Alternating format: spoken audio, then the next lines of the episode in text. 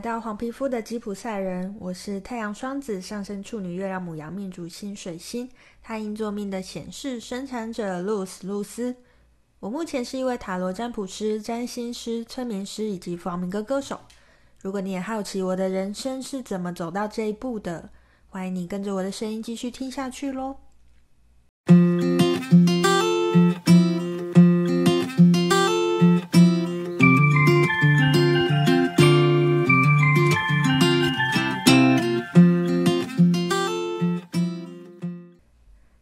跟大家分享到，我从公务员离职了嘛。那离职之后，接下来我面临到的第一个难题就是，我该怎么跟我爸妈说这一切？对，没错，我先斩后奏了。因为其实我没有办法想象，如果我先跟家人讨论我该如何坚持这一切，所以我就先做了决定。那我是五月一号离职的嘛，五月的第二个星期日。大家记得吧？是母亲节，就是那一年，我给了我的母亲最糟糕的一个母亲节礼物。我知道，纵使我的计划有多么详细啦，那也给自己设定了多久的时间可以拼，我的家人还是会非常担心。因为老实说，我就是一个公务员家庭出身的小孩，我爸妈都是公务员，所以，嗯，相对来说他们是比较保守的吧，就是认为。呃，过一个就是考上公务员啊，过一个安稳稳定的人生，其实这就是最不让人担心、最应该追求的事情吧。所以我知道我做这个决定，我家人还是会非常担心啦。所以我只能努力的把自己的日子过好喽。我记得那时候我妈气到好几天都 把我当空气，就在我们家的群组里面，就是嗯不理我这样子。那他愿意开口对我说的第一句话是说：“你要记得你的承诺，三年的时间一到，你还没成功，你就要重新去考试。”这样，因为那是我那时候呃对他们的承诺啦。那所以我知道我其实没有退路，我只能奋不顾身的往前冲。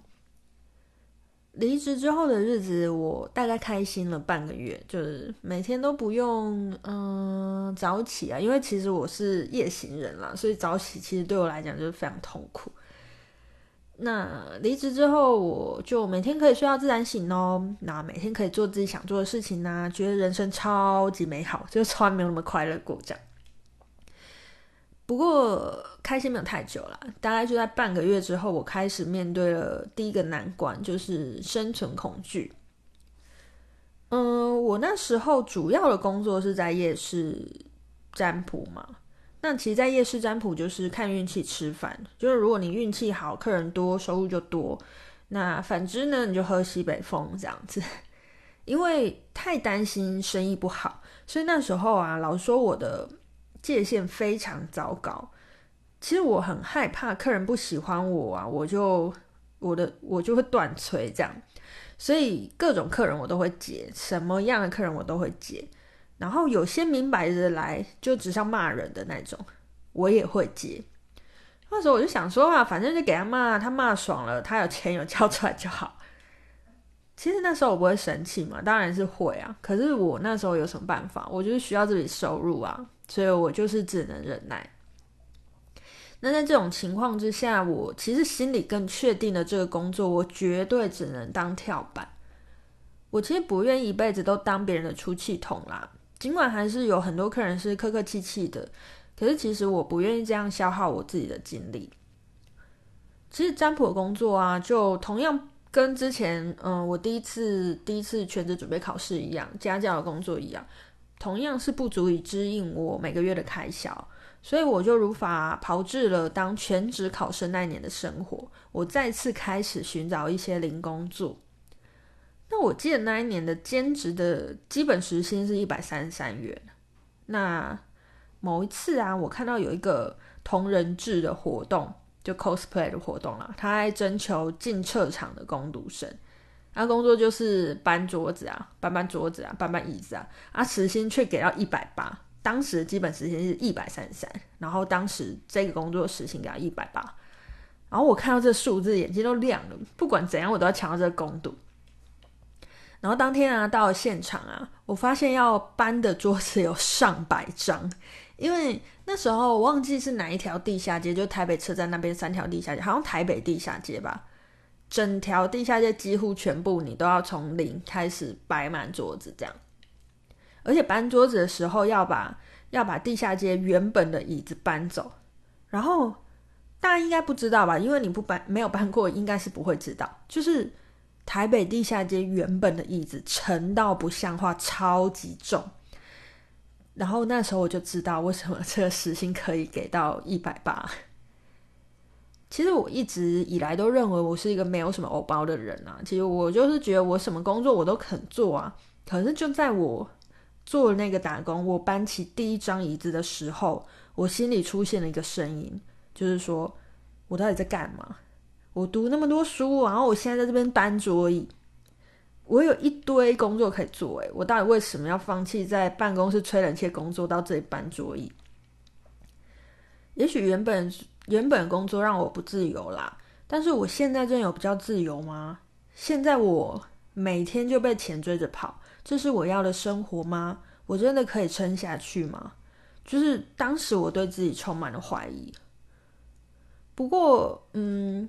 可能是因为呢，我自己是呃九型人格里面的七号人，就是其实我的嗯，那叫什么换矿功功力，就是可能像类似像转念的功力非常强吧。我自我调试能力是很强的，就在我搬了一些之后，我开始觉得这份工作其实好像也是有有趣的地方。